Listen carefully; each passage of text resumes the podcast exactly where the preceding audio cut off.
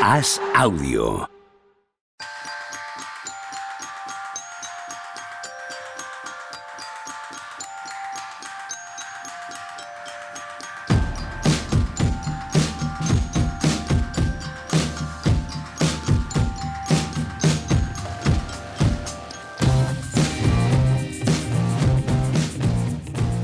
Hola, ¿qué tal? Hoy estamos a jueves 2 de marzo del año 2023. Tenemos a Tony Vidal que no sabe qué día es hoy, ya se lo digo yo, 2 de marzo 2023, y a Juan Marrubio pensando que ha ganado la antena de oro. Muchas felicidades por el, eh, por el triunfo en... ¿De quién entrega la antena de oro, Juanma? Pues no lo sé. Pues te lo, te lo ha concedido. Muchas felicidades. La ganaremos, ¿no? 2, Estábamos diciendo. 2 de marzo. Tony. Tony, 2 de marzo. Pues es que no se le queda. Jueves. Es que no lo Es que fija. hay que como Por mucho que repetírselo muchas veces. A mí, mi, mi chica me ha, me ha regalado, me regala todos los años una agenda. Y le digo, no, si yo lo apunto. Si el problema es que después no lo miro. Claro, eso es. Que, que yo me anoto las cosas, pero después no lo compruebo. Pero oye, podría ser de esos, eh, yo no sé si eras así cuando estudiabas o no, que solo con apuntarlo ya lo retenías, pero no es el caso. No, lo era, lo era. Lo era. pero eh, a lo largo de la día te vas, le vas quitando no. relevancia a las cosas. Sí, Creo que sí, me he sí. pasado de rosca. Está claro. Sí, eh, un poco, un Hombre. poco sí, yo creo. Valenciano y con mala memoria de mayor. Claro, unos to- pasos. todo, todo suma, Bueno. todo lleva Cada uno que piense a lo la que quiera. dirección, la dirección que tenemos todos en la que cabeza, piense lo claro. que quiera. Todo bien, Tony. A ver si ves a la chica de la curva hoy en el, en el Palacio de los Deportes. Bueno, a ver, basta de bromas privadas, que el Ha oyente tiene que participar de las mismas. Tony Vidal iba a venir hoy a Madrid y se quedó a mitad de camino. Más o menos literal. Un poquito antes, pero, Un poquito pero casi, antes. casi. porque no porque le fallase el coche, no porque tal, sino porque se dio cuenta de que no era hoy, el día que tenía que venir a Madrid. Por suerte tenía cosas que hacer en Valencia y he aprovechado, pero, pero casi voy ahí a comer con vosotros, a grabar y me vuelvo. Cosas que hacer en Valencia, como la película de Andy García, Cosas que hacen en Valencia cuando no sabes qué día cuando es. no sabes qué día es, correcto. bueno, podemos hablar de NBA, ya que estamos. ¿Qué os parece? Mm. Dado que ha coincidido aquí, ¿no? Un ganador de una antena de oro y un, y un señor que, que ya sabe qué día es, pues yo, yo creo que podríamos hablar un poco de NBA. ¿Sabéis que ayer debutó Kevin Durant o eso tampoco está dentro de vuestro radar? El 1 de marzo. El 1 de marzo, sí. El 1 de marzo, correcto. En la madrugada del 1 al 2 de marzo, Ya es Kevin primavera. Durant, ya es primavera en Arizona. Kevin Durant se puso el traje de los Phoenix Suns. Me ha dado tiempo, me ha dado tiempo a ver alguna cosilla y bueno, nada, nada, nada raro, ¿no? O sea, Si llevas 15 años viéndole meter canastas a Cholón, pues lo mismo, ¿no? unos que jugaban a tirar de media distancia incorporan al señor que mejor tira de media distancia y que hace esto, pues, pues parece que la cosa es, es un matrimonio destinado al éxito. O sea, falta ver si el éxito completo, pero, pero eso no, no debe de suponer muchos problemas. Qué bonito. Pues ya No está. tenemos, no tenemos que vender, Lakers, ya no, está, tenemos que bien. vender mucho la moto, ¿no? De acoplamientos y de tiempos de acoplación, de química entre ellos, ni. No, no, no hace falta vender mucho la moto. No, pero en otras ocasiones sí. Es decir, cuando llegan los tres a Brooklyn, estábamos que, a ver, cuando llega Kevin Durant a Golden State, mm, también, que si tres balones, que si ahora a ver qué pasa. Kevin Durant, tanto en todos los sitios, tanto en Golden State como en Brooklyn, siempre ha dejado muy claro que no tiene esa ansiedad de demostrar ni de tener que tirarse todo lo que le llega, ni, Sí, sino de, incorporarse al juego de manera muy natural. Sí, sí, total. En todas las eh, paradas. Además, eso le distingue del, del resto de superestrellas de la liga.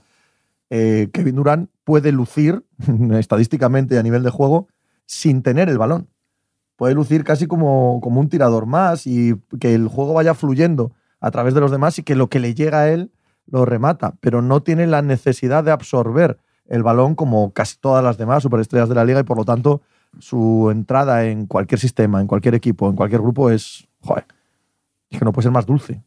Es que además Kevin Durant le, le gusta mucho jugar al baloncesto de verdad. Sí, es un tío que da la sensación que, que todos sus demonios y cosas que se le critican a veces son fuera de la pista, pero cuando está en la pista con un balón está feliz. Entonces encaja, es verdad que él se hace, él está bien así, ganar partidos, no, no mira demasiado el resto de cosas, ya sabemos cuáles son sus, los defectos, que él- las cosas que él no, no tiene y las que sí, y por ahí no, no peca. Y yo creo también, mis sensaciones, nosotros tenemos que ver más, y partidos contra rivales más difíciles y eliminatorios de playoffs, pero yo creo que a Devin Booker también le llega en buen momento esta unión a nivel de maduración, ¿no? De por años en la liga ya. que es verdad que lo, decíamos otro día con Donchi, que es que todos estos ya empiezan a tener una, una edad y unos años de, de, carrera, ha perdido unas finales, sabe lo que cuesta ganar, o sea, no, no creo que, que vaya a tener un problema en absoluto en compartir el, o en ser el segundo, porque evidentemente no, va, va a ser el, el, segundo. Habrá noches que sea el mejor, pero es el segundo mejor del equipo automáticamente, ¿no? Cuando te llega un tío como Kevin Durant. Y luego, además, yo creo que a nivel de juego también Booker va a saber jugar muy bien con, con Durán. Yo creo que él sí que va a saber lo que no estamos viendo, por ejemplo, en Dallas. Él sí va a saber moverse, jugar sin balón, encontrar sus posiciones, ser útil en pista cuando no está tirando él seis veces por cuarto. Es, yo creo que to, toda esa parte yo creo que viene muy bien, que el problema de ellos va a estar más en pues, profundidad, en algún determinado ajuste defensivo contra cierto rival, pero yo creo que el tema Booker Durán es, es un, un, matrimonio perfecto. Sobre los ajustes defensivos, y evidentemente lo sabéis todos los que estáis escuchando esto y lo sabemos nosotros tres, no cuenta nada de lo que hagas contra Charlotte Hornets. En un primer partido, bueno, pues es poco menos que tener un, entrenamiento con televisión, ¿no? Eh, tener delante un equipo como Hornets ahora mismo y más después de la lesión de la Melo. Aún así, sí que se ven ayer dos o tres cositas en el aspecto defensivo, que es que si hablas de Booker en el ataque, de Aiton en defensa. O sea, lo que le puede liberar a Aiton en defensa el tener un jugador como Kevin Durant, que luego lo dice Monty Williams, por cierto, al acabar el partido, capacitado para proteger el aro por sí mismo, hombre, todo lo de las ayudas, todo lo de llegar a las esquinas, toda la movilidad de Aiton, multiplica también el valor que tiene Aiton en, la defensa de este equipo. Y aunque no voy a sacar conclusiones de un solo partido, tú los ves moverse ayer y ya notas que ahí también la fluidez va a ser muy sencilla. Va a ser muy rápido el acoplamiento de Kevin Durant en defensa. Sí, el, el, uno de los problemas que tenía Phoenix era, era cómo defendía el bloqueo directo y al final pasa Chris Paul por detrás y, y Aiton se quedaba en voy al jugador, o sea, voy al jugador con balón, me quedo con el mío, hago drop, me quedo, le aguanto, le aguanto, y al final se acababa quedando muchas veces entre dos aguas y le acababan cogiendo la espalda y nadie le echaba esa ayuda. Y claro, no es lo mismo que esa ayuda o no llegue, en el caso de Shamet o de Cameron Payne o de este perfil de jugadores, o llegue a otro nivel, como puede ser Okogi o Torrey Gray, que sea Kevin Durant, claro. que le guarda la espalda. Claro, no, no, no tiene nada que ver. De hecho, nada más empezar el partido no es así, pero Mark Williams se ha llevado un gorro de Kevin Durant. Eh, yo creo que respecto a lo que hablábamos de cómo y cuándo llegan, es, un momento de madurez muy bueno de los dos, ¿no? O sea, Devin Booker ya pasa el año pasado, ya lleva dos años con Chris Paul al lado, ya sabe que se puede ser la cara de la franquicia sin necesidad de tener un absoluto protagonismo en todos los aspectos del juego.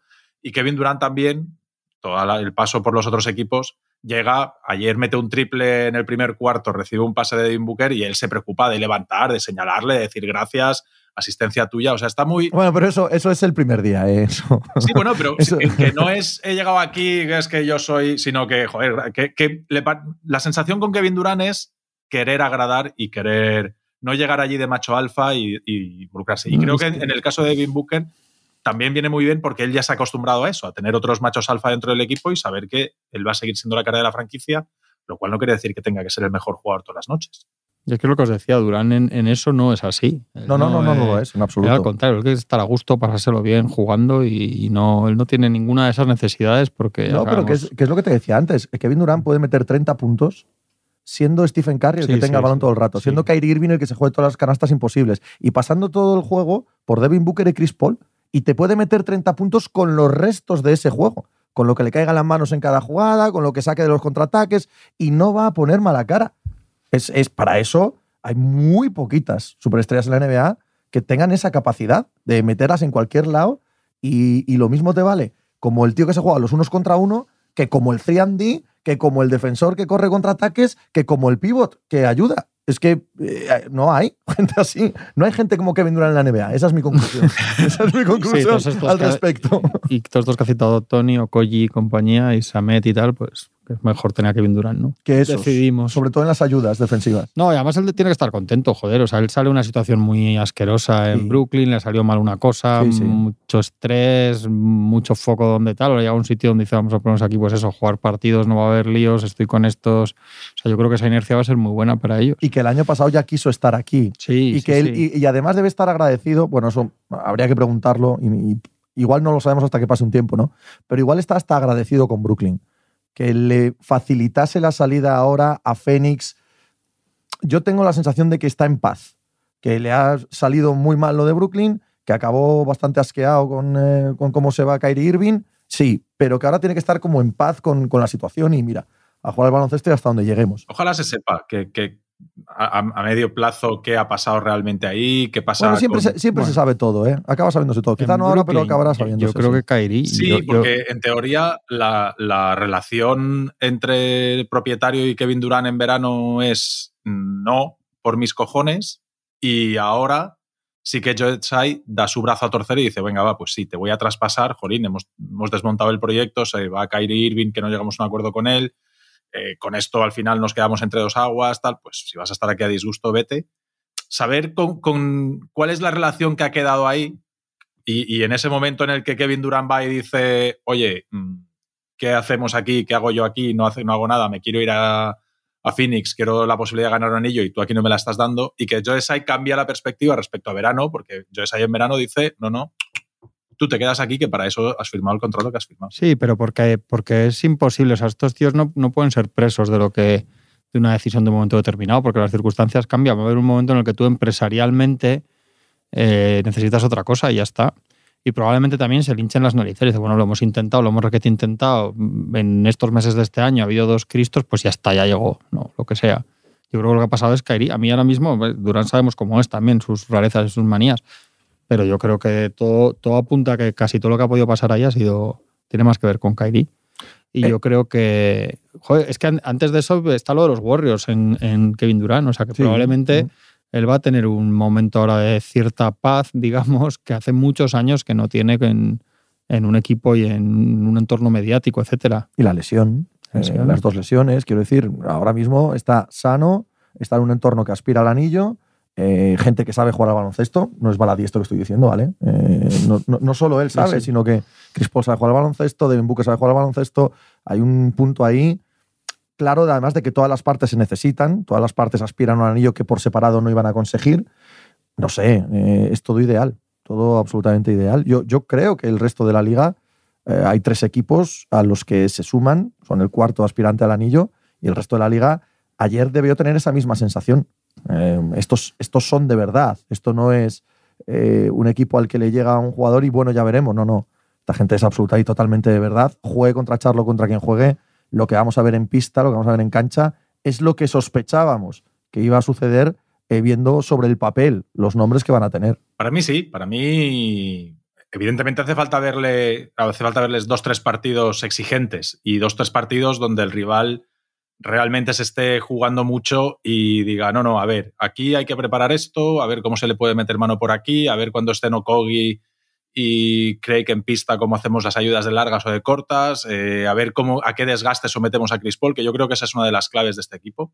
En playoff, quién va a defender en Chris Paul en, en, función de cada emparejamiento. Y me parece que esa es la grieta que tienen ellos en pista. Lo que pasa es que la ventaja de ellos es que pueden jugar con cinco tíos y prescindir de Chris Paul. O sea, eh, pueden jugar con Booker, con Craig, con, con Okogi, con Aiton y con Kevin Durant. Siguen teniendo cinco tíos, pueden cambiar prácticamente todo. Son cinco tíos súper físicos, súper grande, un equipo muy defensivo. Y Hombre, Devin Booker más, pero Kevin Durant tampoco necesita un director de juego demasiado. No, no, claro. O sea, sí. es la ventaja que tiene este equipo, que en un momento dado puedes decir, oye, no, pues mira, necesitamos que Chris Paul esté bien físicamente. Eh, te está defendiendo. Pues hemos visto defenderle a Draymond Green, desde Draymond Green, o sea, aleros grandes y tal, hasta Alvarados de la vida. Pues si te están sometiendo a un desgaste y no queremos esto, pues puedes descansar más tiempo y, y que nos ayudes cuando tienes que estar. Y que ahora mismo los, eh, los Phoenix Suns es posiblemente el equipo más difícil de defender de la liga. A ver, que me explico. Eh, no que sea el mejor ataque, sino que tú para plantear defensivamente un partido contra ellos estás atado de pies y manos. Tú no puedes hacer dobles defensas a Kevin Durant, tú no puedes hacer dobles defensas a Devin Booker. Ostras, tú no puedes desatender la zona y poner cinco pequeños. Eh. Defensivamente es, es un puzzle imposible no hay manera de enfrentarte a los Phoenix Suns y pensar que defensivamente les vas a obligar a hacer algo que no sea una de sus fortalezas. Todos los demás equipos pueden ganarte igual, aunque hagas eh, un planteamiento defensivo cojonudo, te puede venir ante Tocompo y da exactamente igual, pero puedes planificar una defensa contra ante Tocompo. Pero contra, si haces una defensa contra Kevin Durant, ya no la puedes hacer contra Devin Booker. Eh, es muy complicado. Es difícil llegar a todo. Sí, es sí. difícil llegar a todo. Claro. Claro.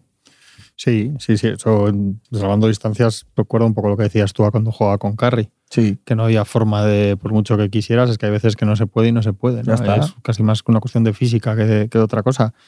Es que yo creo que Booker es un un punto mejor de lo que muchas veces todos consideramos, aunque solo sea porque no lo citamos en un cierto rango de jugadores. Yo creo, ¿eh? Yo, bueno, claro, depende a quién No preguntemos. Yo, yo, yo lo considero. Sí, pero que muchas veces cuando hablas vamos. de los mejores, mejores, no es de los primeros que te sale, yo creo que está, si no está ahí, está muy cerca. Sí. Yo, por ejemplo, creo que se le mete más, también mediáticamente, todos lo hacemos igual o pensamos, igual en un rango con los Donovan Mitchell y tal, para mí está por encima. Para mí también, sin duda. A eso me refiero. Entonces, Sí. igual ahora se va, o sea, es que realmente se ha juntado con un jugador muy bueno, que es obvio, pero muy, muy bueno, de, de verdad, de, de- definitivamente bueno. Es un jugador que está un par de canastas aquí y allá de, de haber sido campeón y MVP de unas finales hace dos años. Para mí es de estos jugadores que está eh, realmente. Hacemos el, el tier 1 de candidatos al MVP, por decirlo de alguna manera, y después en el siguiente escalón metemos a un montón de gente. Y hay algunos que realmente están con un pie a cada lado, ¿no? Para Eso mí, es, sí. Lillard, Butler, Booker, quizás sean jugadores que no suenan en serio para el candidato al MVP en ese debate. No están a la altura de Jokic, de Embiid, de Tatum, de. de ¿Quién me dejó? De Anteto. Pero eh, están ahí que tienen meses, meses de estar casi a la altura de ellos. Pero ves, tú has Sí. nombrado a Lillard y a Jimmy Butler. Y yo creo que Devin Booker está por encima Eso de es lo que iba a ellos. decir, para mí está ¿Sabes? por encima. de Yo creo rango. que, que de Booker está mucho más cerca de Jason Tatum que de todos los nombrados. Sí, sí. ¿sabes? Eso es lo que quería decir yo Mm, también. Yo no lo tengo tan allá. Yo, Sí, yo Donovan sí, Mitchell yo sí que sí. me parece que es tier 2, siendo el nivelazo que es, ¿eh? O sea, jolín, estamos hablando. Pero me parece que, que Lillard, Butler son esos, cuando hace uno su propio ranking, esos que están entre el 6, 7, bueno, contando a Doncic arriba también, a Curry Sí. habría que contarlo arriba, LeBron Siempre, arriba, pues eso, del claro. 7, 8 al 12, 13, quizás serían esos jugadores. Yo es que ni me- yo a mí me das a, a- a Mitchell o a, o Booker. Bueno, no, no lo dudo. es que No, yo a ni- Mitchell detrás también, ¿eh? Por y eso Jimmy Butler yo lo es mismo. que ni dudo, vamos, no, no, ni dudo. Ni, pestañeo. pero es que con sí. Lillard igual, ¿eh? Sí, yo también, Que, sí. Ni dudo, ni, o sea, no es que no diga, "Buah, no sé qué, no, no, no. Yo, No- no yo, eh, eh, yo es cierto eh, que, como acaba de decir Tony, bueno, lo, lo- lo pensamos todos, ¿no? Es cierto que no lo pones a la altura de, de todos los gigantes. a la altura de, claro, de- sí, de los sí. que te salen en la Sí. eh, MVP. Pero como está justo detrás de ellos, y yo creo que es lo que he tratado de explicar Juanma, o al menos desde luego es como lo veo yo, es que el escalón no es homogéneo. ¿Sabes? Sí, sí, no es un escalón homogéneo, entonces está en la- No, no, no. Está más cerca de ellos que otros que están en su misma rango, ¿no? Sí, sí, que están, es. creo, más lejos de estos de arriba. Es- Y además, Devin Booker ha sido ya mega estrella, líder absoluto de un equipo que, como decíamos antes, no solo ha jugado a las finales, sino que ha estado a puntito de ganarlas. Y que al año siguiente ganan sesenta y Sí, tantos que- partidos. Y que este año, cuando ha faltado, el equipo ha sido la nada. Pero cuando ha estado, ese equipo ha ganado sí, muchos siempre. partidos también. O sea, su presencia no tiene nada que ver con la presencia de Donovan Mitchell en eh, Cleveland o con la presencia de Jimmy Butler en, eh, en Miami, no te quiero decir la de Lillard en Portland, ¿no? O sea, su entrada y salida de rotación y de minutos jugados es absolutamente determinante para evaluar a un equipo que ha estado en las finales. Uf, Es que más de tres cuartos de la temporada pasada es de nivel cuasi MVP. claro. O sea, que Y el acaba inicio de esta, ¿eh? El acaba inicio de esta muy- el temporada inicio de se. Tatum, él y Tatum eran dos candidatos acaba- reales a MVP. Sí, Sí, acaba sí. muy estropeada la temporada pasada, evidentemente, por todo lo que pasa raro ahí en playoffs y la eliminación con los Mavericks, pero la temporada, el crecimiento además que él tiene de- del año anterior cuando juegan las finales, eh, como jugador, como líder, como pasador, en lectura de juego, en esfuerzo defensivo, en un montón de cosas. Y lo que decías tú antes de Kevin Durant, a Devin Booker le gusta jugar al baloncesto. ¿eh? Devin Booker entiende el juego. Mm. Sí, además- entiende a la perfección el juego. Y eso es que eso es oro a estas alturas porque es bastante el- la pizquita que le separa de otros muchos, ¿no? Y ya sabéis que hay una, una corriente de gente que cree que todo, todas estas cosas, todas se, se fraguan en las, en las concentraciones de la selección. Todos estos grandes traspasos o peticiones de ir a un sitio a otro y estos están juntos en los últimos Juegos Olímpicos. Sí. Es decir, que se conocerán y si él quería ir allí habiendo estado en, en Tokio con Booker y el otro igual, o sea, que, te- que tendrán los dos clarísimo, que luego eso muchas veces no significa nada, pero por lo menos eso, bueno, eso lo tiene. suele significar Sí, eh, sí, el sí. game recognized game. Sí, Eso- en- solo casos así. los buenos ven muy claramente sí. quiénes son los buenos, ¿vale? En casos así sí suele, sí suele ser así. Yo, hombre, yo, a ver, estos, el teléfono también se lo tendrán, ¿eh? O sea, quiero decir que si Kevin Durant quiere hablar con Devin Booker o lo que sea, creo que tampoco lo necesitan. Sí que es cierto que ese punto de conocimiento personal más, más allá de lo que pasa dentro de la pista, sí que lo tienes cuando te vas un mes concentrado entre lo que es la competición y, la previa y la preparación. Sí que al final acabas pasando un mes con esa gente y ahí realmente conoces a, a los, otros jugadores. es decir, sí que Kevin Durant si quiere hablar con Devin Booker, no tarda ni, ni un minuto,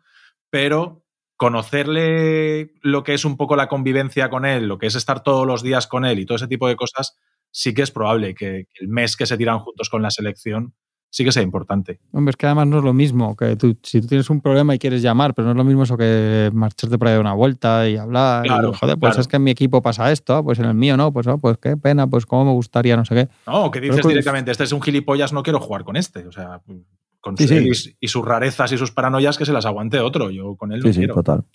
El hecho de que Chris Paul no meta un solo tiro eh, puede ser un factor eh, en, estos Suns o no. Quizás sí. No, no, igual no. ¿eh? igual no. Ayer no, mete un pues tiro. Ayer no mete un tiro, mm. ni uno. Está muy vale, pero, pero, pero no, no, no, no, no. Yo creo que es algo peor. Sí, yo creo que es que no, o sea, él se nota que no lo va a meter. Que es algo que no le ha pasado jamás en su carrera. Él lo ves tirar. Hay, hay momentos, tío, que te fascina porque le has visto meter canastas imposibles, muchas. Y entonces te fascina verle en una situación en la que sabes que siempre tiraría, dudar. Y lo notas al instante. Bueno, ayer, haciendo eso, acaba repartiendo 11 asistencias. A lo que voy, este equipo no va a necesitar puntos de Chris Paul. Te va a necesitar otras cosas, pero puntos no va a necesitar. Yo no sé si el hecho de que no meta una puñetera canasta y que eso le haga cambiar su manera de jugar, afecta o no afecta tanto a los Suns como, como afectaría hace dos años, obviamente. Eh, es que a él como, como playmaker también le afecta si no genera esos dudas en la defensa, si se cierra mucho más la defensa porque no mete un tiro. O sea, yo creo que sí que le afecta más allá de numéricamente el, el, número de puntos. Yo creo que hay un punto físico. Él, no, no, claro. Dentro de que no ha sido un jugador físico excelente nunca, élite de los mejores físicos de la NBA, sí que él distribuía y caracoleaba y hacía la, jugaba el bloqueo directo a una velocidad que ahora mismo no la juega. Él, ahora mismo le ves jugando mucho más al tran-tran, mucho más andando, mucho más, eh, pues eso, de, organizador puro y, que el físico para llegar a todos los sitios y hacerlo todo con la rapidez, que realmente lo que diferencia a la NBA de otras ligas no es eh, los tiradores, no es eh, el entendimiento táctico, es, es, que todo pasa más rápido y más arriba. Es, para mí esa es la gran diferencia que hay. Y en el caso de Chris Paul, el físico le faltan piernas para tirar, le faltan piernas para arrancar, para llegar a robos, para y, y, creo que él es consciente. Creo que él es consciente y sabe que no, no mete piernas a la hora de tirar y no está con la misma confianza. El fadeaway ese que parece tan fácil cayéndote para atrás, necesitas unas buenas piernas para, saltar y para, sí y darle. Totalmente. Entonces, el tiro no, a mí me preocupa eh, la capacidad física. Que, que, jolín, que es que este tío tiene 38 años y la cabeza. va unido, ¿eh? va unido. El tiro también es físico. Eh, todo va absolutamente unido. Claro, si tienes una vez más de eh, tiempo en tirar, te llegan a puntear, no llegas tan alto con las piernas, no tienes. En fin, es, es, todo es absolutamente físico. Todo el declive, claro que es físico.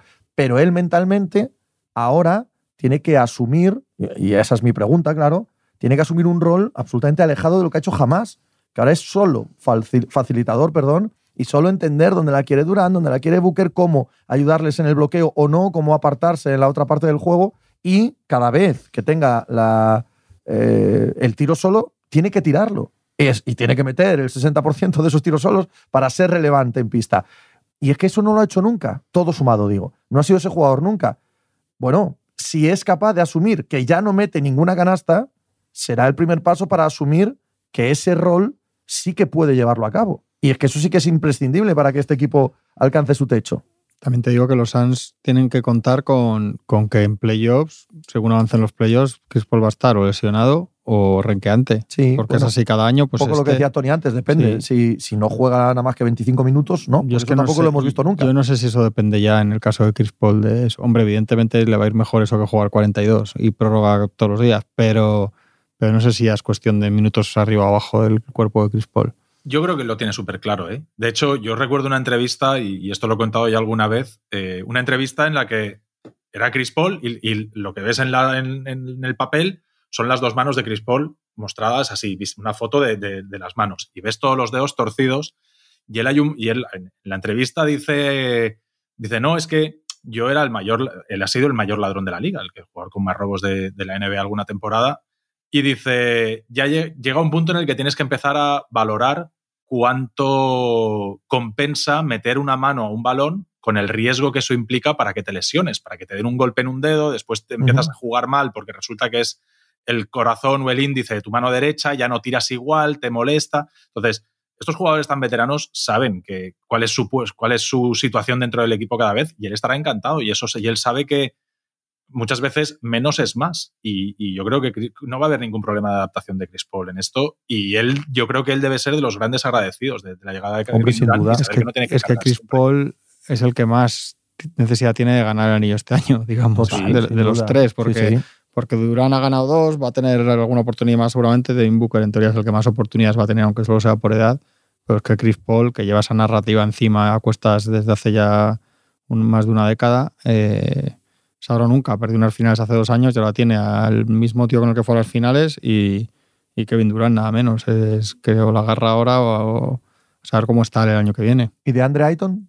¿Entenderá su rol a partir de ahora? Porque de Andre Ayton, si entiende su rol, también es un arma bastante definitiva. ¿eh?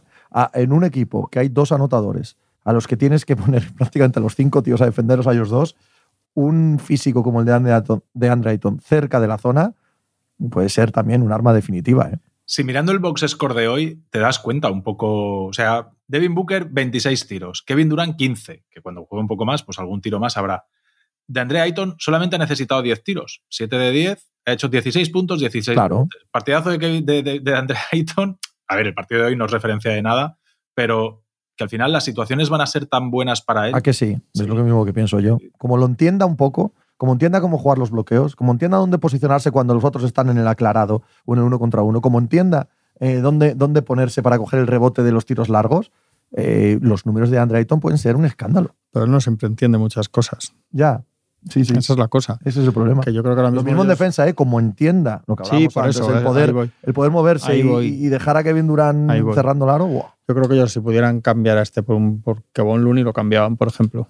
Pues puede ser, ¿eh? Por lo que han visto, sin tener ese talento en ataque, ni 20 puntos, ni aprovechar una posición de tiro. Pero, pero es que Kevin Looney también haría números en ataque en este equipo, ¿sabes? Pero la defensa, los rebotes, no solo el número, que este que evidentemente coge muchos rebotes, pero te fías de que Ayton te coja tres rebotes de ataque decisivos en el último cuarto, si no está muy implicado. Bueno, habrá que verlo. Eso es lo que más habrá que ver para mí de estos que hablamos, es la, mayor duda. Porque claro, si va todo bien, son favoritos. Si todo va bien, lo de Paul va bien, lo de Ayton va bien y los otros dos van bien, ya está. Sí, esas son nuestras dudas. Yo soy muy de Ayton. Muy, muy de Ayton. Yo creo que Ayton da para mucho más. Me gusta el rollete que se lleva con Kevin Durant. Eh, antes de que Kevin Durant estuviese jugando, coinciden muchas veces en el banquillo, se les ve con mucha relación, haciendo bromas, no sé qué. En el partido de ayer también se les ve después de la canasta de uno la palma. O sea, son, los detalles de querer gustar y de querer estar bien. Sí, yo me fijo en esas cosas. Pero sabes de sobra, sabes de sobra, Tony, que esto, esto, que has tenido relaciones tú también. Estos son los primeros tiempos. Bueno, pero yo necesito las primeras cenas. Ahora mismo necesitan tres meses y medio de relación. Es así, es así. Es verdad que no necesitan más cada vez que dices, Cada vez que dices esa frase con algo sale mal, ¿eh? ¿Te has fijado? Siempre que últimamente cuando hablas de jugadores, solo necesitan, esto suele salir mal. bueno, hombre, cuanto más necesites, más difícil es. Pero qué bonito, ¿eh? Tiene un corazón, Tony, que no le cabe, en, el pecho. Correcto. Pero las relaciones se, se estropean enseguida. Como vamos a hablar ahora. Sí, sí, No, todos estos gestos y todo esto es positivo de inicio, pero es casi obligatorio. Es casi necesario. Como no haya ilusión hoy, no estén contentos hoy, que empiezan, que todavía no se odian, que todavía no se pueden tirar en cara nada de lo que pasó en la noche de martes pasado ni nada. No, malo sería. El lenguaje corporal en Dallas tras cuatro partidos es otro. Claro, porque ya han pasado cuatro partidos porque han perdido. Claro, evidentemente. Pero el primer día, qué feliz estaba Luca con la toalla aquella, celebrando en los canastas de Kairi. El día aquel que se pasaban el balón todo el rato sin tirar. Hombre, eso fue antes de ayer, ¿eh? Eso fue sí, antes sí, de ayer. Sí, sí, sí. Sí, pero que aguantar una relación tres meses es más fácil que un año. Depende. Depende, eso es. Bueno. Aquí depende todo de las victorias y las derrotas. Todo, absolutamente. ¿Eh? Estoy aquí también. Este y en lo otro también, ¿no? Descubriendo la pólvora. En ¿eh? todo. ¿Lo otro? Sí. no, en todo, en todo. En todo, totalmente. Pero eh, es que Ayton sí tiene un historial de cierta. Tenemos una edad eh, Muy para, mala. para crisis existenciales Muy que no deberíamos todo. juguetear con este tema, ¿vale? Ya, Aquí sí, se nos sí, puede hundir alguno de los tres, sí, ¿verdad? programa, Un día, sí. un día en un programa se nos hunde uno de los tres o nos hundimos uno de los tres. Aquí emocionalmente, mucho cuidado. Mucho cuidado. Machicado es como una boya. Exacto, uno de los cuatro. Machicado Uno no deja que nos hundamos. Estamos fuertes ahí. Tira de nosotros. Siempre. A ver, vuelve un tópico. No, coño, pero que, que- que es verdad que Eton se puede, se puede dudar de que no voy a tener momentos de cierta. eh, esta, bueno, mm, no sé cómo decirlo que le da a él, ¿no? Melancolía, así un poco, ¿no? Decepción con lo que le rodea y si es que yo soy mejor que esto, este gesto que se le pone así con. Yo creo que ¿no? Kevin que, Durant que un poco el Dices, dices gesto cuando no directamente lo dice a un micrófono. Yo Pero creo que Kevin Durant ¿no? es un peso tan grande que ahí Aiton llega y entiende que, que aquí no puedes pedir más balones cuando tú tienes a Kevin Durant en tu Pues, pero mola Yo creo- Tony, yo creo que es algo tan evidente. va a salir siempre bien para ti, Tony, todos los equipos, es una maravilla. Es que mola, Bueno. no, no, sí, sí, sí, lo veo como algo bueno. Oh, yo si saco el hacha me quedo a gusto también, pero, pero es que esto. Hablemos de los Dallas Mavericks. O de los Atlanta Hawks. No, o yo- de los Atlanta Hawks. Hablemos también de los Ángeles Clippers. Hablemos de muchos bien, equipos que podemos hablar. Lo que pasa, yo, yo hoy quería ser positivo, no lo he hablado contigo, pero sí que lo he hablado con Juan antes de empezar, no sé por qué. Me apetecía ser positivo y hablar de Milwaukee y de Nueva York, de los Knicks y de, y de los Bucks. Pero si queréis, vamos a de huello con todo lo otro, no, hay problema vamos, tampoco. vamos. Sí. No, solo os iba a decir que dicho todo eso y esas dudas, para mí ya, ya hoy son favoritos del oeste. Sí, para mí también. Sin Ya está. Sí, ya sí, sí, vamos, Solo con es que haberle visto es con que una no hay camiseta puesta. ya yo creo que ayer Efectivamente. Sí, sí, pero ya eso ya. También. ya No, no, pero a ver, eh, por supuesto que también a estas horas, pero hay un punto en el que ya lo has visto. Sí. O sea, ya existe, ya no es solo que te lo imagines, ya está ahí. Hombre, unboxing, ¿no? Un El- partido, el unboxing. el unboxing, por ejemplo, de unas, de unas gafas de realidad virtual o, algo, o algo- o algo así. claro. El caso es que el caso, el caso es que ya lo has visto con la camiseta y ya lo has visto moverse y lo que dices tú y el gestito y el David Booker y el no sé qué. Y dices, Y ya ya, está, está, ya eso está, es. ya está, estos van a ganar seguro. Se lo decía ayer, es que lo hablábamos ayer en, en la pica, hay, hay pocos, él solo y poco más, y, y Curry son los que meten ese temor en el corazón de los rivales. Yo Sí. creo LeBron ya no, pero también ha sido, ante Tocompo siendo el, siguiente jugador que creo que todos consideramos más decisivo en una eliminatoria, siete partidos, etcétera, todavía no tiene esa cosa, yo creo, esa narrativa y esa como Curry Durán que, que les ves y te, y te tiemblan las, Sí, te tiemblan estoy de las penas a los rivales. Hay Estoy algo acuerdo, ahí, sí. aunque es verdad que, que posiblemente no haya nada más duro que jugar contra ante Tocompo y su equipo, que ahora Sí, hablaremos. hombre, no es hacer de Pero- menos. no, no, nadie, claro. No, no. Ni- Ni era ni LeBron. Embiid, ni Jokic, lo que no, que no, que vimos ocho años en el este, ocho años en el este lo vimos con, con LeBron, que era que era había cosas ilógicas en los rivales porque los rivales era temor, temor Claro. el más profundo en tu corazón Total, total. oscuro y, y veíamos lo que pasaba en cualquier rival cuando Clay y Curry podían llevar 0 de 15 en triples, metían el primero y decías Y perdían de y 22 se en salía- ese momento. y, y se salía de Era- carril los Era rivales. como el tembleque, como el tembleque de. ¿Quién era? ¿Hulk Hogan o, o el.? El último el guerrero, último guerrero, el baile tío, de San Vito. último Cuando, cuando guerrero. veías el tembleque decías, ya está, ya está, se viene, se Ya viene. está, ahí vienen, ahí viene. Oh, De que se ríe ahora, machicado. si no, no lo debe conocer. Pero a tu edad, ¿pero cómo conoces tú al último guerrero con tu edad? De vídeo. Se ve, se ve el tío el pressing catch en diferido. Eso sí que es amor. A un- a, al, a lo vintage. al teatro de los rednecks. Que es el, que es el, el WWE. A ver si puedes ofender a alguien más, Pepe. Hombre, hombre. Es que, es que de verdad. Es que esa risa molesta de machicado porque es como, me es como de cierta superioridad, donde mira, ya están, ya están los abueletes, ¿no? Con sus mierdas. Sí, sí, sí. Es que es así. tío. ¿Te has, te has fijado que hace ya un nuestra tiempo. cara, hace que ya no un tiempo- es que está enfrente Pero además es que hace ya un tiempo que no nos dice ni No, no. volved, ni volved a hablar de baloncesto, ya da igual.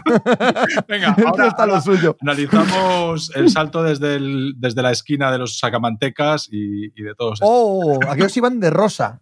No, los sacamantecas eran los que eran como muy brutotes. Sí, los no, no, los que iban de el- el- eran el- la, la agrupación del amor. Sí, no sé los. Hard Sí, que Foundation, sí. Hard los Foundation. Hard, los Hard, algo de Hard, algo Madre de mía. Madre mía. Madre mía. No, no, no vamos a seguir por ahí, ¿verdad? Volvamos. Eh, Milwaukee y Nueva York, ¿os apetece hablar en positivo o queréis hablar de que esta noche tienen partido los Dallas Mavericks y los Ángeles Clippers y pueden reventar por todos los lados? Joder, hay un entrenador nuevo en la NBA. Hace un mes dijimos que no pasaba nada y había un- Mentimos porque ya habían despedido a Mentimos, un entrenador. Mentimos como bellacos. No, Lo ignoramos otra vez. El cambio de entrenador lo volvemos a ignorar. Joder, Ah, hombre, 16 Milwaukee- partidos seguidos son muchas victorias y lo estamos tomando con mucha naturalidad. Yo, yo además creo que tienen una marcha más de lo que estamos viendo. Me parece ahora mismo terrorífico para todos los rivales.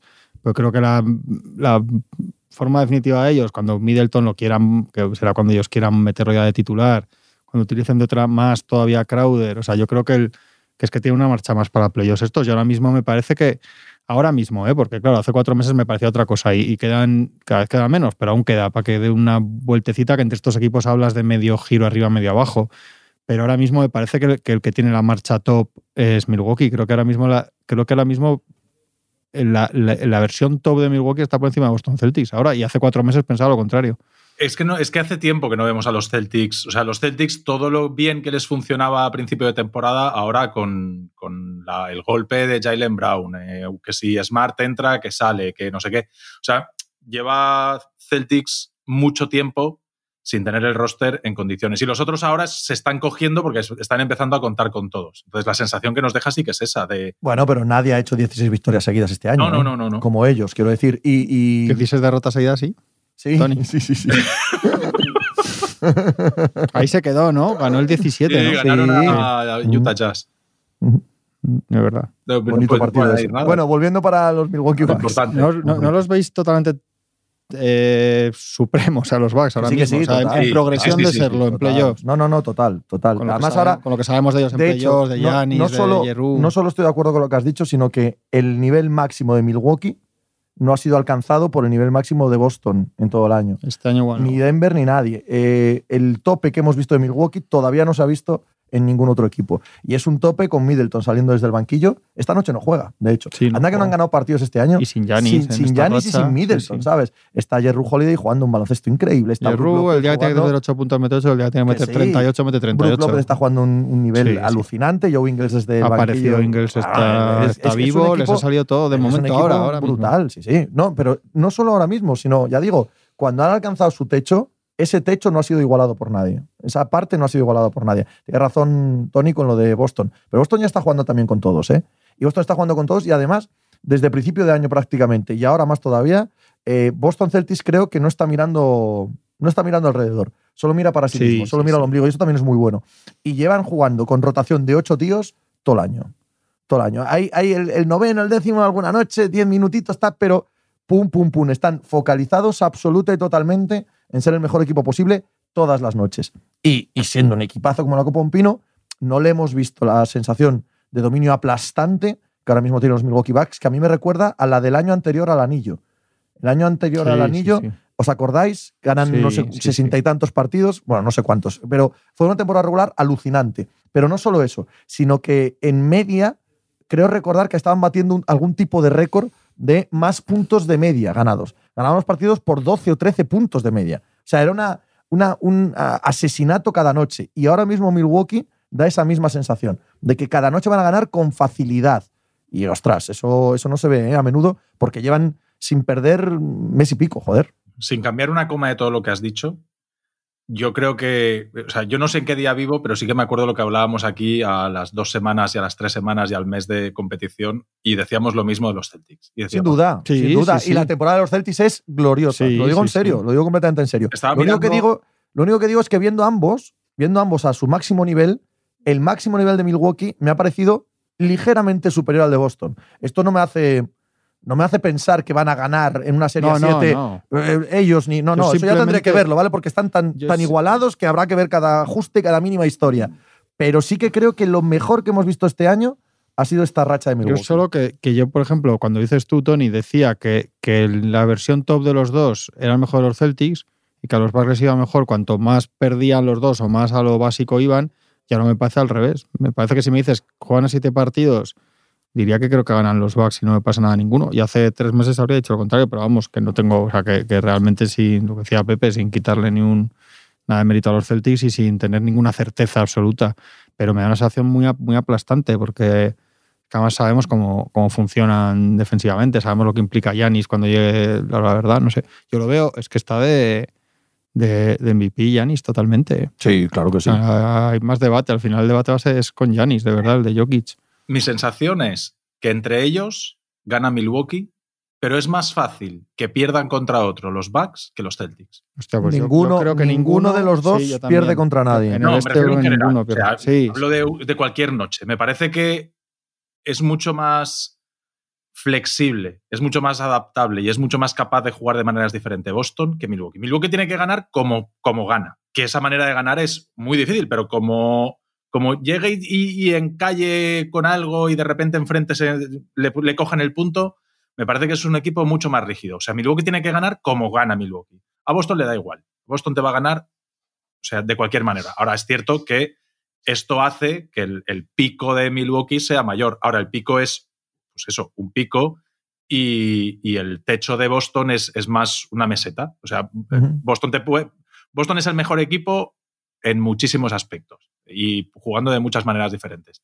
Y los Bucks han de jugar a lo que han de jugar. O sea, los Bucks, como no tengan, pues lo hemos visto, o sea, estos 10 estas 16 victorias llegan desde que vuelve Middleton, que de repente da una fluidez al ataque, de repente Middleton, eh, Anteto encuentra a alguien con quien Sí, pero apoyarse. Middleton, Middleton jugando 20 minutos, ¿eh? Sí, Y sí, sí, desde sí. el banquillo, Sí, ¿eh? pero, Sí, pero de repente sí. ya corre todo, ya, ya... Claro, claro, hombre. Estás Claro. hablando del segundo mejor jugador, pero, pero es que imagínate cuando juegue 38 Sí, minutos sí, y de sí, sí. titular. Y, y Bobby Portis que acaban de recuperar. Y es, que, es que les está funcionando tan todo. claro, tan claro lo que tienen que hacer para que Middleton llegue en pleno. O sea, es que se nota Sí, ahí sí, sí, cómo sí, lo sí, cuidan. sí. Hoy no juega, hoy va ahora suplente. O sea, está siendo suplente, está jugando X minutos. Es que tienen tan claro cómo es lo que os digo, cómo soltar el latigazo cuando llegue el momento de la versión megalodón de esto y. pff, que físicamente es- te pasan, dices tú que solo ganan de una, es verdad. O sea, que entiendo lo que dices, estoy de acuerdo, pero claro, como, como no le salga algo mal, es que es tan aplastante esa versión Sí. que no van a necesitar otra. Y además, y vuelven a estar en, en- como en el anillo, es decir,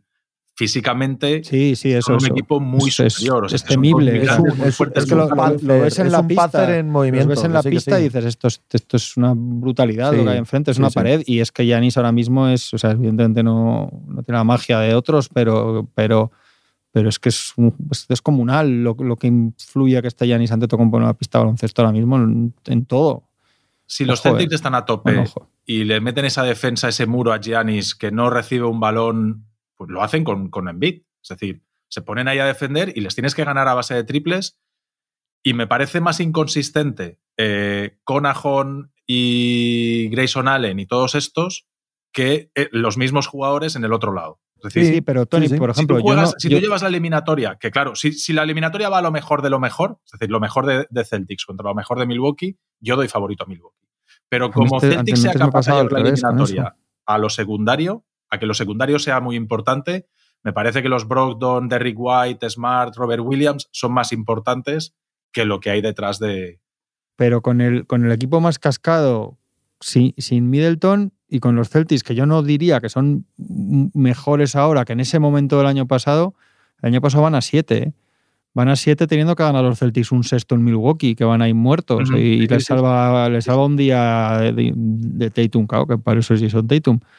Quiero decir que. Han sumado. Yo creo que nos estamos adelantando un pelín, Sí, porque sí, esto sí. va a ser dentro de tres meses. No, a ver cómo llegan. No, Claro. el- el- la sensación ahora es de, de- de meteorito que está Sí, viniendo de, de- total, total. Pero que además, que además eso, que además yo creo que tienen que es meteorito calculado, que están, que Sí, son sí. muy veteranos, muy expertos y están, que no es que estén soltando ahí todo, que, que están encima dosificando y no juega Yanis o no juega tal, el otro suplente, el otro no sé qué.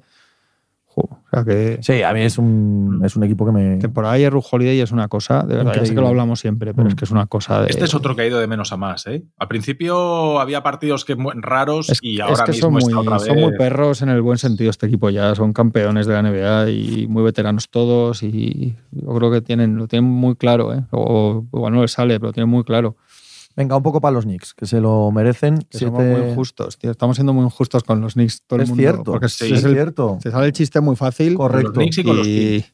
Pero dale, dale, Knicks. sí, pero los Kings hemos hablado más. Sí, los Kings han- es este una cosa año. mucho más sostenida de todo el Sí. año, ¿no? Eh, Pero pero Nueva York, Nueva York está siete victorias consecutivas. está ganando a los buenos del Sí, este, bien sí. ganados. Y con varias cosas muy relevantes. Primero fue Tibodó el que acertó eh, cortando por lo sano, que no debe ser nada sencillo en ningún vestuario, cortar por lo sano con fichajes recientes, con movimientos de verano y, y cortó al 100%, ¿sabes? Aquí no juegan Derrick Rose, Fournier, aquí, aquí no juegan más. Punto. Después, eh, bueno, ya antes en verano eh, pegaron un acierto muy por encima de, por ejemplo, lo que yo pensaba, Sí, todos, sin ninguna todos. duda, que es el de Jalen Branson. Yo- yo- Todos, yo creo que nadie, nadie espera Vamos, esto o sea, el, el- esta temporada. el baloncesto que está haciendo Jalen Branson sí, es sí. una cosa increíble que además, eh, lo hablaba esta mañana yo en el podcast eh, eh, con Javi López, el de, Movistar, y, es una verdad como un templo. Es que ayuda Branson, el nivel tan acojonante que está haciendo el baloncesto ahora mismo, a limitar el peor defecto de los Knicks, que es Julius Randle haciendo el loco.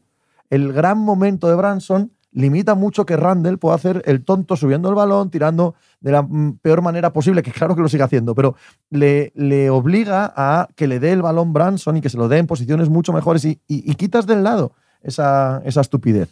Luego han acertado también en el mercado de traspasos con Josh Hart. Josh Hart es un jugador que encaja perfectamente Sí, sí, con lo que está haciendo sí. Thibodeau, con lo que está haciendo el equipo. La rotación Sí. se ha centrado. eh, Y meter a Grimes de titular. También, en su momento, eh, cuando le mete, cambian ya mucho. Barrett no está Barrett forzando está tampoco un las, mejor, situaciones. bache. No, es, es real. O Y sea, luego- las victorias de Nueva York y la racha Sí, sí. es real, es de equipo y así están de ganando bueno. a los buenos y están Mm. muy por encima del 50%, o sea que, que merecen y, y- y son un legítimo aspirante a, a quitar el cuarto puesto a los No Cavaliers. solo eso, sino a pasar que primera nos ronda de habría, nos habría costado decir esto, nos habríamos reído. Sí, sí, y Randall, que, que da mucha cosa decirlo, porque todos sabemos qué tal, al final unas cosas con otras y sabiendo sus defectos, la temporada de Randall es tremenda. Hay que empezar a decir que es una temporada tremenda otra vez. Yo tengo un se habla poco aquí. ¡Oh, Hombre. hombre!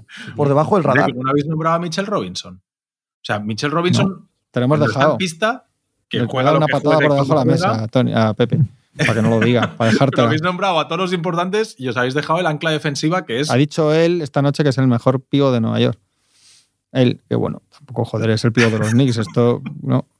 Yo no, lo que Es pasa raro. fuera me da un poco igual. En la pista, eh, la consistencia que les da, y más jugando con Randall al 4, la consistencia reboteadora y defensiva que les da eh, Mitchell Robinson para ellos es fundamental. Y es el que toma todas las decisiones en, en defensa, el que sabe cuándo tiene que ir a un sitio, cuándo se tiene que quedar, cuándo cerrar el rebote, cuándo salir y a echar el 2 contra 1 y agobiar al hombre balón. O sea, la toma de decisiones defensivas es casi siempre el pilar de, la defensa de los Knicks es, es Mitchell Robinson. Respecto a todo lo que ha dicho Pepe, yo estoy de acuerdo contigo. Con también estamos haciendo de menos la temporada de Randall, que sigue tomando muy malas decisiones, menos, porque como ha dicho Pepe, tiene menos el balón, pero cada vez que coge el balón Randall hace unas cosas que dices, ¿dónde va, dónde va, dónde va? Pero es que las está metiendo. Eso es. Sí, sí, está, sí, sí, está en sí, sí. esa, está en esa fase. El año Correcto. que viene volverá a tener la No, contraria. no, no, o dentro de un mes. De hecho, dentro un me- mes igual me- las vaya todas. es verdad ¿no? que este año está más para aquí, para lo bueno que para lo malo de Sí. largo. O sea, hay Sí, que sí. decirlo, que cuesta, que con este jugador cuesta porque le hemos visto la versión mala Claro. mucho. Y le preguntaba, le preguntaba a un compañero aquí de los Knicks si podía ganar un jugador dos veces el, el premio más mejorado, estaría bien, ¿eh? Puede ser que lo volviera a ganar.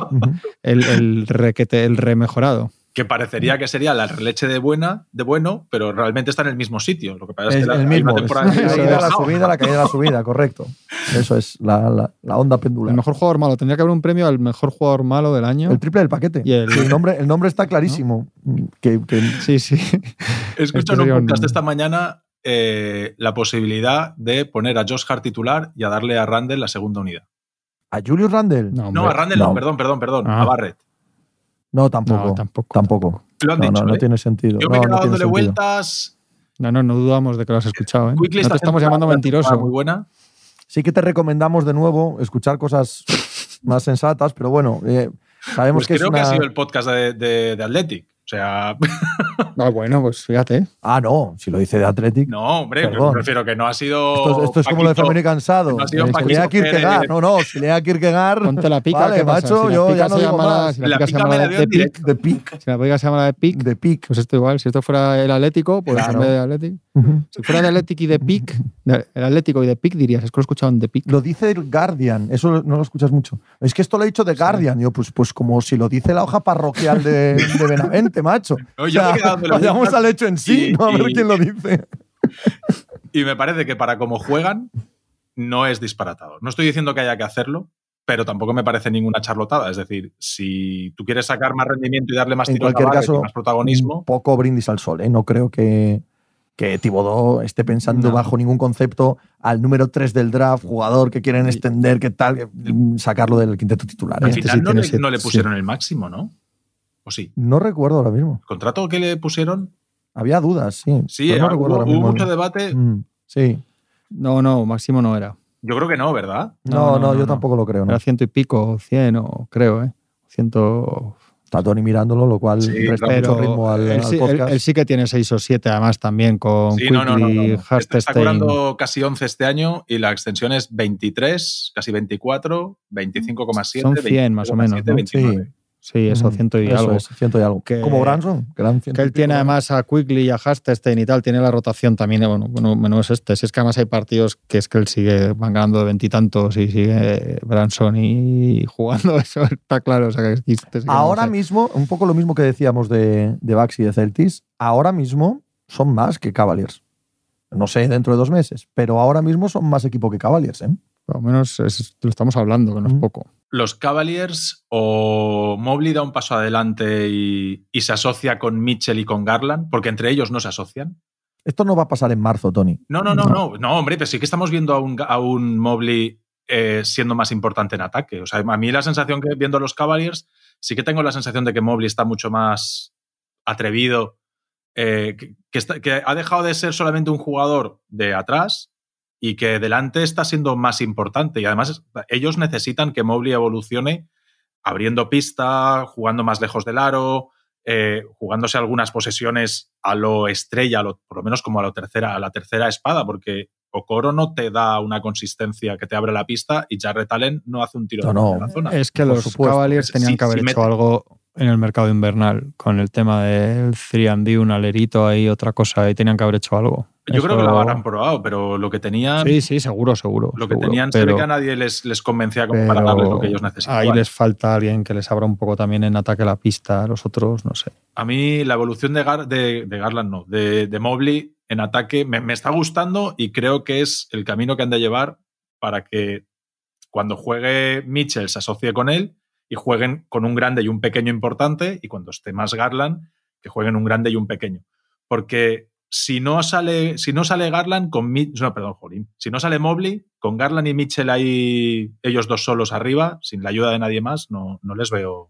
No, yo, yo, no, yo no veo claro, nada claro lo que dice Pepe, que, que fueran favoritos los Knicks, pero, pero es verdad que te da, que te quedas pensándolo, y eso ya es, hace tres meses te habrías reído ante esa Eh, yo, pregunta. yo no digo tanto eso como el hecho de que ahora, Sí, en este sí, preciso sí. instante, me parece que los Knicks Que están por delante no de Cleveland. Claro. Sí, no, no, ahora sí, ahora mismo No, sí. no, no, no, eso no significa ni que les vayan a ganar en playoff, ni que, bueno, pues con coger el argumento de Milwaukee. Es muy posible que lo mejor que he visto de la temporada de ambos me quede con lo de Cleveland. Sí, ¿eh? es que están, Ah, sí, lo claro, mejor claro. que he visto de Cleveland es Están mejor que lo bien, mejor han que he ganado visto a de los Nueva York. Celtics, le han pegado un par Sí. de palizas a los Nets, que por cierto no han ganado un partido los Nets desde Y hace tres semanas no hay debate, ¿eh? ahora lo hay. O sea, hace es. tres Sí, sí, semanas sí, no sí. Pero- apetece, pero- pero es ya- una serie que dices, "Bueh, no, esto no, no me apetece verlo. Ahora dices, ah, pues mira, a lo Ah, mejor. me apetece muchísimo. sí, De hecho, es la que más apetece del, este con, con total claridad. Y raro sería, bueno, todavía pueden cambiar las cosas, pero raro sería que, que no sea. Porque da la sensación de que los Knicks han roto con los de abajo, que los Celtics, o sea, los cables evidentemente no llegan a los tres de arriba. De hecho, les separa solo un partido y medio a ambos. Por lo tanto, podrían jugarse el factor cancha entre ellos. Y parece que, ¿no? O sea, tú miras las tendencias de todos los equipos del este y, y casi no te sale otra oportunidad que, que no sea que ambos jueguen juntos. sí, sí, sí, sí. Es, es así, ¿no? Los de abajo se han quedado abajo. Vamos a ver la llegada de Snyder, que supongo que tocará ya. Hombre, pero están muy lejos. Mm. O sea, para, 20 partidos que quedan no, no les llega a, a cazar a estos. ¿Visteis en, en- en el oeste que desde el, creo que era el quinto hasta el decimotercero, los últimos 10 partidos había, todos eran, había dos 6-4, un 5-5 y todos los demás era 4-6? Claro. Claro. Por eso. estamos hablando y de así va a seguir siendo. suben Sí, y bajan, claro, están ganando claro. todos exactamente lo mismo. Sí, sí, normal, y así va a seguir siendo. Todos rondando al 50%, unos un pelín mejor, otros un pelín peor y ya está. Porque son todos equipos miserables. Son todos una muy, Y muy mediocre colección de conjuntos en el oeste. Hay algún gran equipo con ma- que y malas. No está tan bien Oklahoma City Thunder como para que les dediquemos esas Pero palabras. están sin shy, ¿eh? Por eso. Ya está de broma.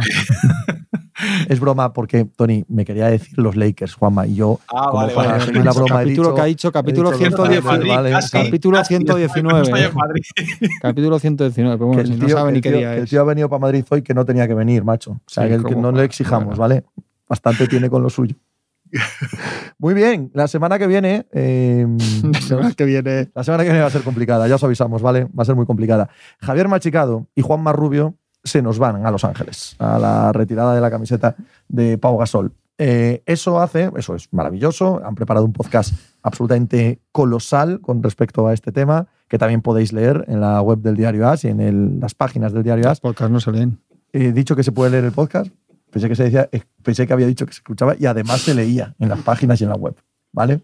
Vale, ¿Puedo seguir o adelante. sigue tú si quieres? No, no, perdón. Estaba te he cortado, estaba muy bien. Además, te he cortado, soy gilipollas. Lo he producto, pensado, ¿sabes? que es gilipollas. Sí, sí, perdón. perdón. Pero, logísticamente, para mí, nuevo veterano va a ser complicado, porque tenemos que grabar con ellos dos en Los Ángeles. Entonces, a ver qué tal sale todo, ¿vale? Procuraremos ganar, eh, grabar el lunes y miércoles.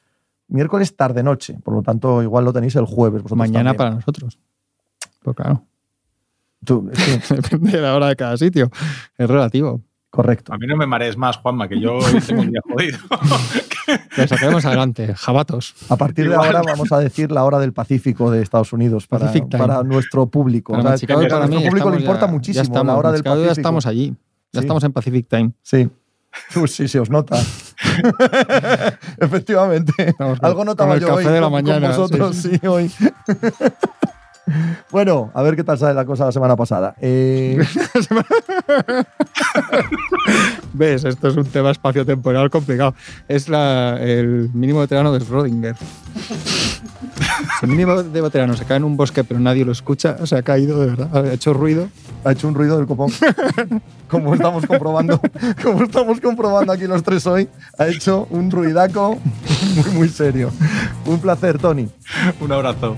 Vamos, Juanma. por